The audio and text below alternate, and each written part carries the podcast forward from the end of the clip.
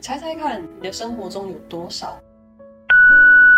也就是说，它是处于在一个自动驾驶的状态，是百分之十吗？百分之二十？百分之三十？保守估计是百分之四十。你每天所做的事情中有百分之四十都是在自动模式下进行的，你甚至连思考都不需要思考。所以，当我们在谈论如何改变生活的时候，最好的方法不是改变你的想法、信念、故事。所以，这百分之四十对你来说是非常非常重要的。在这集影片中，我将会和你一起探索。我认为呢，你只要做了其中一两个，将会带给你心情愉悦的感觉。需要注意的是，这些都是更深层的理念，所以这集影片中可能会有点抽象，但是会更深入。而你只要掌握其中一两个，将会永远的改变。欢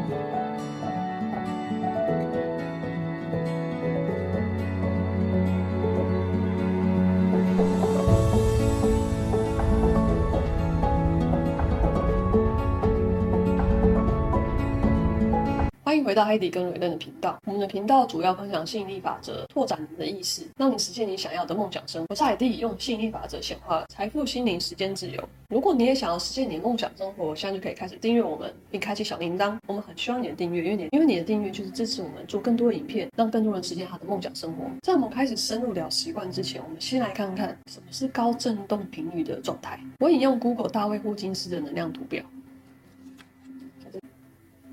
这 Google 也可以找得到，如果你有兴趣的话，它看起来是这样的：底部呢是低振动频率，顶部呢是一个高振动频率。所以，如果我们对一整天可能感受到的所有情绪来进行排序的话，你可能会有一些低振动的频率，比如说羞耻、内疚、恐惧，还会有一些比较中性的情绪，比如勇气、愿意、肯定，然后才是顶部的情绪，包括平静、爱、创造、合一和开悟。换句话说，将振动频率视为汽车的速度，如果你震动的非常慢，输出就低，速度就慢。当你开始提高你的车速时，你加快了速度，你开始呢可以更快的移动，而这个快速的感觉给了你更多的生命能量。有了更多的能量，可以做更多的事情，吸引更多的事物，成为更好的自己，感受更多，更能在当下。如果你能开始保持一致性，你的生活就会越来越好。首先，我们要讲的第一个习惯是开始想象你的梦想生活。有一个我很喜欢的研究实验，他呢将这个参加实验的人分成三组，第一支组让他每周每天举起一只手指，每次举五次，持续一个小时。第二组的对照组是他们什么都没做，一根手指都不需要抬起来。而第三个对照组呢，他们运用了想象，在脑海中。举起了他的手指，而想象这根手指上下移动。而在研究结束时，你猜发生了什么事？第一组的手指力量增加了三十 percent，这成长幅度还不错。那第二组呢，是完全没有变化，什么都没有发生，因为他们没有抬起他们的手指。而现在有趣的地方就在于，第三组他用想象的画面去抬起他的手指，而这组他获得了百分之二十二的力量增加。我们可以注意到，他们这一组没有实际上的抬起他的手指，只是想象了他。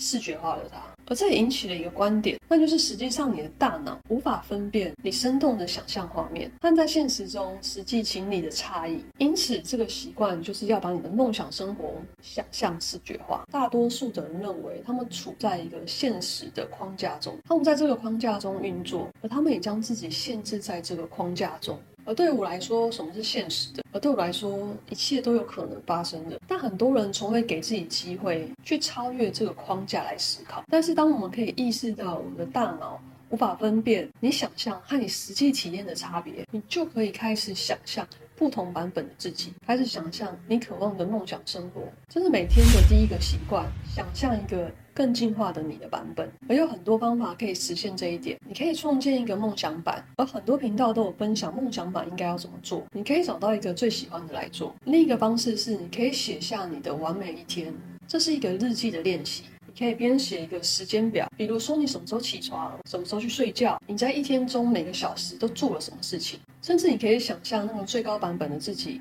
他是谁，他取得了什么样的成果，住在哪里，住在什么样的房子，开什么样的车。做什么样的工作，所有这些物质方面的东西，以及你所有感受到的所有感觉，所以这个习惯需要你每天去找到一个方式来想象梦想中的自己，来提高振动频率。第二个习惯是建立每天的冥想时刻。当你思考自己的情绪时，你想要更多的是什么？很有可能是平静在当下真实感，而不是感觉到焦虑、感觉到不安全。如果你想过你想要减少的情绪是什么，以实现你的振动频率，过上一个不一样的、更好的生活，那可能是更少的恐惧、更少的焦虑、更少的陷入在自己的思绪当中，然后更少的去关注别人怎么看你的想法。有一些关于正念和冥想的研究指出，仅仅只要八周每天冥想十二分钟，这些具有同理心、同情心和爱相关的这些大脑区域活动度都会开始增加，而那些战或逃的反应相关的杏仁核等大脑区域，既焦虑既担忧这些部分活动会减少，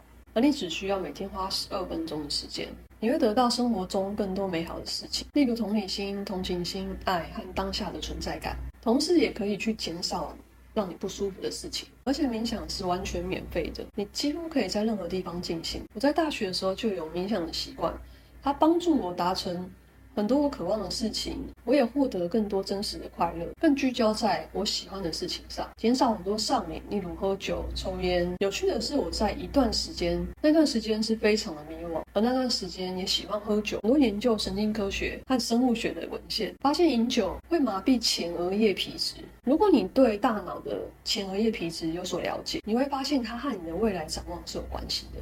因为你可能会开始想象一件事情好像会出错，所以你会变得容易焦虑，容易过度思考，因为你为自己想象了一些问题，而你也会注意到很多人需要靠喝酒来自我调节，来冷静下来，来放慢思绪的速度。而在冥想中，我发现它有很多好处是跟喝酒相似，只是呢，它是一种积极的方法，而不是一个压抑的方法。那么，如果你是新手，或是你想重新开始练习冥想，你应该如何开始呢？首先，我觉得最简单的方法是，当我坐下来。我会开始练习观呼吸，这是最基本的一个冥想方法。它可以让过度活跃的思绪平静下来，然后在这个过程中一定会有跑出很多的思绪，你只需要去观察你的思绪，不要试图去改变他们，不评判他们，不抗拒他们，不要对自己说这是一个不好的想法，然后可以维持一开始可能五分钟、十分钟、十五分钟，然后去实验它在你生活中改变了什么。除此之外，我也很推荐运用冥想引导的音档来练习，这对有一些人来说，它会更容易。第三个提高振动频率的习惯是。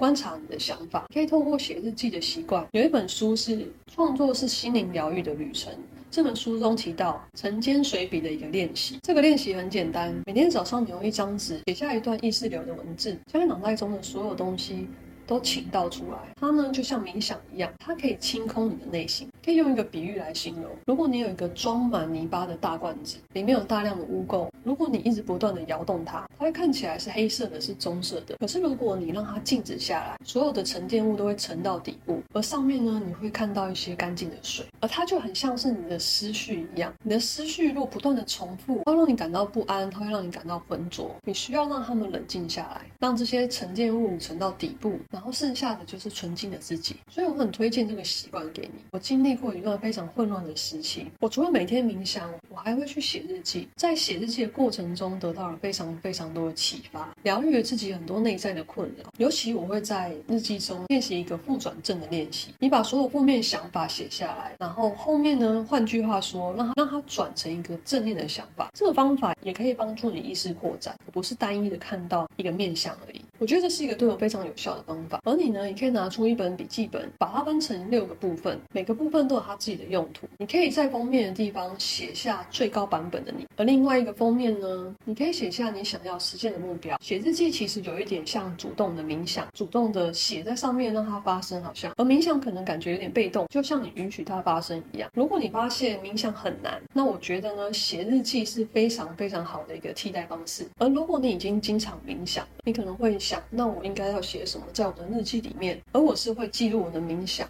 我的冥想看到了什么，听到了什么，感受到了，全部记录在我的日记里面，而他们都可以激发你进入一段自我发现之旅。第四个提高振动频率的习惯，就是内在锻炼，发展自我意识。这个习惯是更多的内在锻炼的心态，而不仅仅是每天都需要做的一个技巧。它也会发展出你的自我意识。塞利格曼，现代正向心理学之父，他说：“我们在让那些忧郁啊、低振动的人恢复到一个基准线。我们在这一方面做得非常好，但是心理学却忽略了一个问题，就是如何将那些处在零啊、一啊。这些级别的人，让他们提升到十、十一、十二的级别，让他们尽可能的在一个高振动的状态。所以他研究如何使人们尽可能的快乐。所以他观察了这些快乐的人，那些每天都保持高振动频率的人，你知道他发现了什么吗？他们都有一些共通点，他们都知道自己的优点，知道自己的长处，并且经常使用他们。如果你想要过一种真正的感受到自己充满精力、充满高频的生活，你必须去了解你的优点。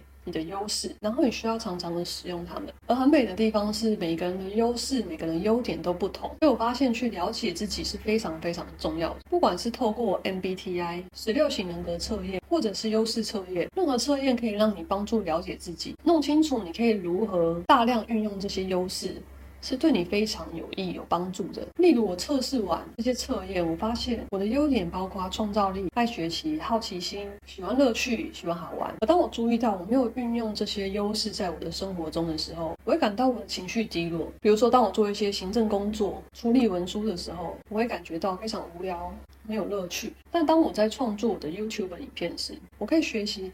和讨论背后非常多的智慧，我会带有这些愉悦的能量，我会感觉到充满活力，然后感觉到生活充满热情，而且会每天的迫不及待去做这些事情。但是我的优点可能会和你不一样，有可能拍一段 YouTube 影片对你来说是非常糟糕的感受，所以尽可能的去了解自己的优点，然后你在写日常日记的时候，可以问问自己，幸福对你来说意味着什么？而你的哲学是什么？对勇气的理解是什么？对美好生活的理解是什么？对婚姻？对伴侣的理解又是什么？